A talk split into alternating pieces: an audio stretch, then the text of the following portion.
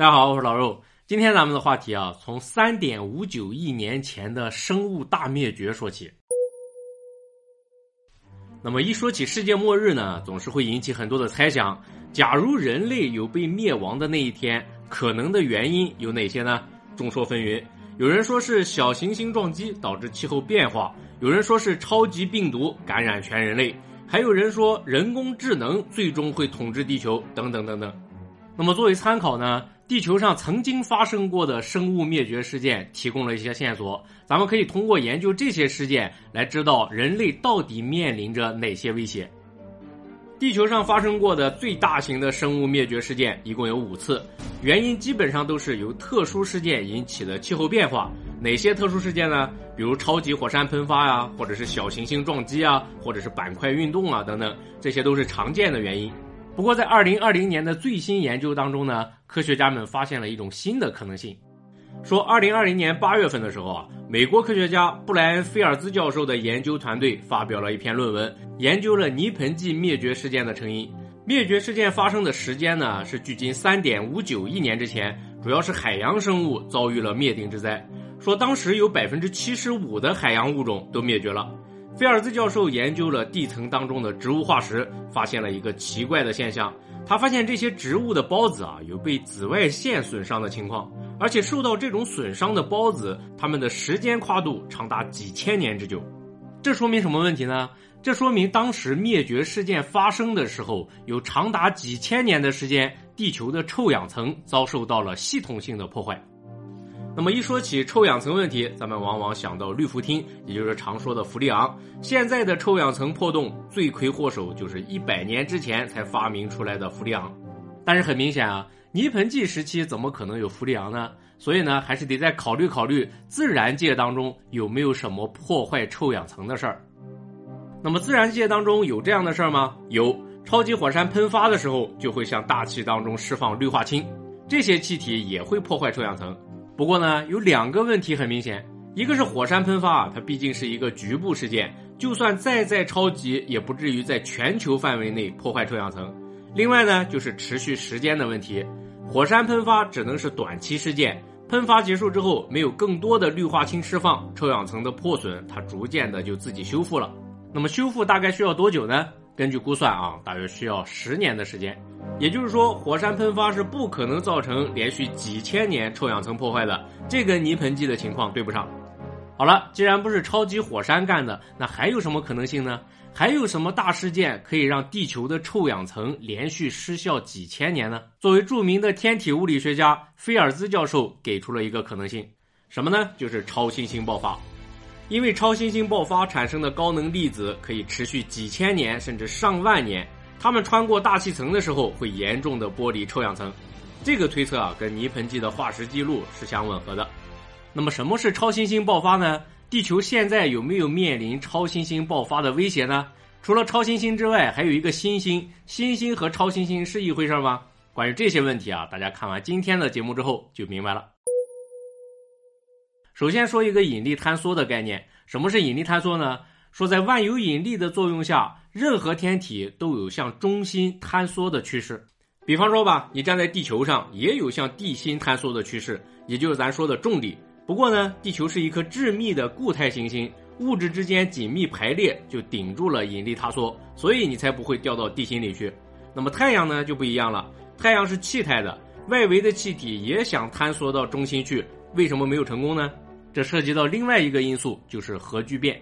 咱们都知道啊。太阳一刻不停的在发生着核聚变反应，地球生命赖以生存的阳光就是太阳上的核聚变释放出来的能量。太阳核聚变的威力有多大呢？说每秒钟啊就相当于九百亿颗百万吨 TNT 爆炸。正是这些爆炸所产生的向外的压力顶住了引力塌缩。而且更妙的是什么呢？就是一旦太阳的爆炸威力减小了，引力坍缩就占了上风，它就会把太阳压得更紧。这样一来呢，就会引发更强烈的爆炸，更强烈的爆炸战胜了引力塌缩之后，太阳反过来又膨胀了，内部压力减小，核聚变减弱，循环往复。所以说啊，太阳上面的核聚变是一个绝对完美的受控核聚变，爆炸的威力被控制的刚刚好，所以地球上才产生了适合孕育生命的相对稳定的温度。好了，刚才咱描述的是太阳年轻健康时候的状态，但是呢，万事万物它都是变化的，太阳也有变老的时候。现在的太阳是一颗黄矮星，它发生的核聚变是氢核聚变，由氢聚变成氦，通过这个方式来燃烧。不过，就算是太阳的体量再大，氢的含量再高，它也有烧完的时候。等五十亿年之后，氢烧完了，太阳也就老了。太阳变老之后会膨胀成一颗红巨星，有多大呢？说外围的气体啊，甚至会膨胀到地球现在的位置，比原来大两百倍。虽然从外形上来看，太阳大了很多，不过由氦组成的核心比原来小多了，而且继续进行核聚变。氦会聚变成什么呢？氦会聚变成碳和氧，继续这么烧着。就这么又烧了十年，所有的氦都聚变成了碳和氧，太阳的一生也就结束了。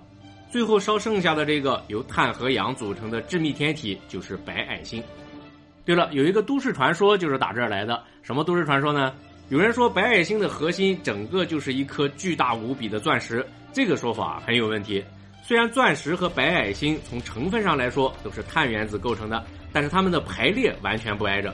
你要说白矮星是钻石的话，那就相当于说石墨也是钻石了，这明显是不对的。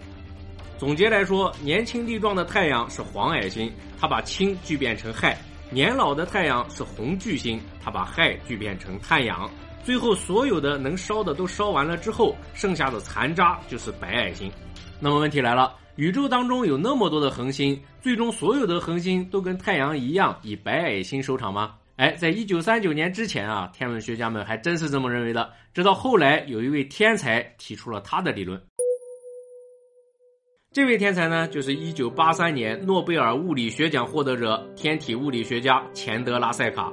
老钱在印度出生，在印度上完了大学。二十岁的时候，他被英国剑桥大学三一学院录取，由印度政府出钱送他去剑桥读书。老钱关于白矮星的研究，就是在剑桥读博的时候搞的。在这儿啊，有一个物理学的概念需要先铺垫一下，就是电子简并压力。说恒星一路坍缩成了白矮星，已经没有核聚变反应了。那白矮星为什么不继续坍缩了呢？这是因为啊，它太致密了。要是再坍缩的话，电子都没地方去了，所以才稳定下来。这个力就是电子简并压力。不过根据老钱的计算呢，如果白矮星的质量足够大，超过一点四四倍太阳质量的话，电子简并压力也顶不住引力坍缩，白矮星还得继续缩。刚才说了，电子都没地方去了，还怎么缩呢？哎，这个时候啊，电子会被压进原子核里面，跟质子结合成中子。也就是说，质量很大的恒星死后就不是白矮星了，它会变成一颗中子星。作为一个临界点呢，一点四四倍太阳质量这个数，就是天体物理学当中非常重要的钱德拉塞卡极限。好了，有了老钱的理论作为基础，咱们就可以解释什么是新星，什么是超新星了。首先说新星和超新星这俩命名，其实它是错误的。什么意思呢？拿星星来说吧，说古人观察星空的时候，有一天发现，哎，怎么那儿多了一颗？以前没有啊，所以就认为是新产生了一颗星星，就叫它新星了。那么实际上是这么回事吗？当然不是。其实所谓的新星啊，它一直都在那儿。为什么之前没发现它呢？是因为它是一颗白矮星。白矮星咱介绍过了，跟太阳差不多的恒星烧完之后会变成白矮星。既然已经熄灭了，所以就特别的暗，很难看见它。那么后来怎么又亮了呢？哎，这种情况啊出现在双星系统里面，也就是说这颗白矮星附近还有一颗没烧完的恒星作为它的伴星，因为离得比较近呢，白矮星的引力偶尔可以把伴星的燃料给吸过来。我不知道当年金庸写《吸星大法》的时候有没有参考白矮星啊？人家白矮星才是货真价实的吸星啊，是吧？那么被吸过来的燃料就在白矮星的表面发生了核聚变，所以本来已经熄火的白矮星，哎，它又亮了。从地球上来看呢，就以为出现了一颗新星。当然了，吸过来的那点燃料也没多少，很快就烧没了。所以啊，新星出现之后，基本上在一到三个月之内就会消失。从这个角度来说，中国古代的钦天监啊，也就是天文台，人家取的名字就合理多了，叫什么呢？叫客星，做客的客，来了又走的意思，很贴切。你像是超新星啊、新星啊、彗星啊，这些都是克星。好了，说完了新星，该说超新星了。多了一个“超”字，就说明超新星它比新星要亮多了。那么实际上呢，除了亮度更亮之外，超新星产生的原理跟新星也完全不是一回事儿。超新星啊，大体上可以分为两种。咱先说第一种，第一种是从白矮星来的，说白矮星祭出吸星大法，从半星那儿偷内力，自己的内力越来越强，也就是说质量越来越大。这件事儿啊，跟练功走火入魔一样，质量大到一定程度也会出事儿。什么程度呢？就是刚才咱说的钱德拉塞卡极限。老钱说了，说你白矮星吸人家内力，要是吸得太多，到了一点四四倍太阳内力，就会走火入魔。走火入魔什么表现呢？一种可能是坍缩成中子星，不过更常见的就直接原地爆炸，灰飞烟灭了。你想啊，这爆炸产生的亮度肯定比新星吸燃料亮多了，所以啊，就叫超新星爆发。那么除了白矮星吸内力走火入魔这种情况之外呢，还有一种超新星爆炸，更加的简单粗暴，更加的荡气回肠。什么情况呢？比如说有颗恒星，它质量很大，达到了九倍太阳质量。那它坍缩的时候，因为引力太大，就不会停留在白矮星阶段了，它会直接突破钱德拉塞卡基线，发生超新星爆发。爆发之后呢，会留下一颗中子星，因为角动量守恒的关系，这些中子星转得非常快。目前发现最快的每秒钟达到了七百一十六转。咱经常说的脉冲星，就是这些快速旋转的中子星。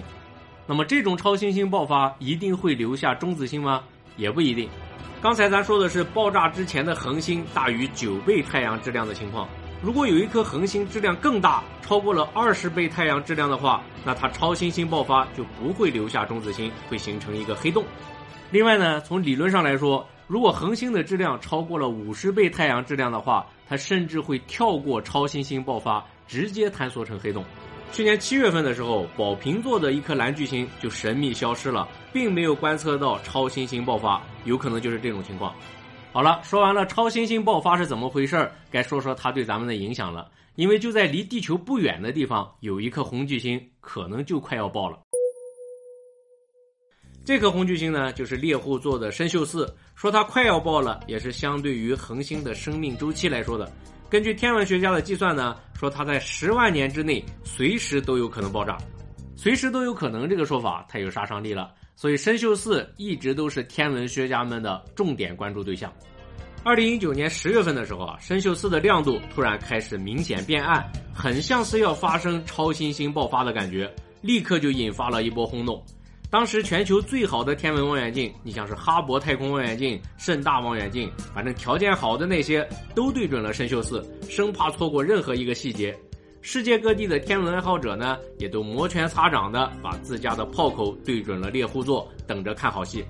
可以说，从专业的天文学家到民间的业余爱好者们，大家对于参宿四要爆发这件事儿啊，都是非常期待的。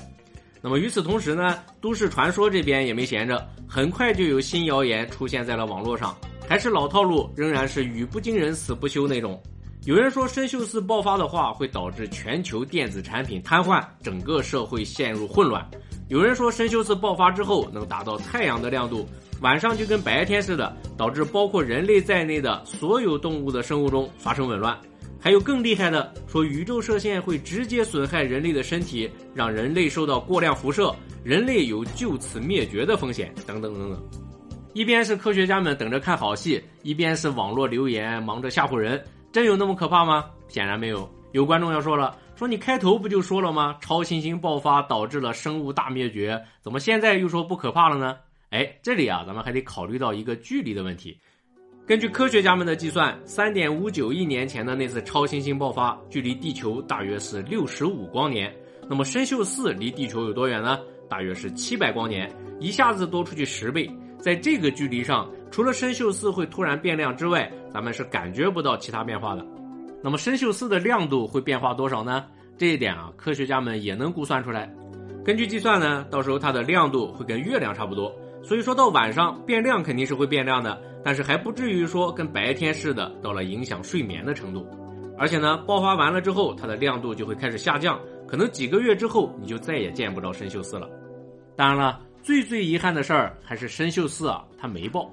从二零二零年二月份开始，这家伙的亮度又回升了，跟以前一样了，这让天文爱好者们大失所望。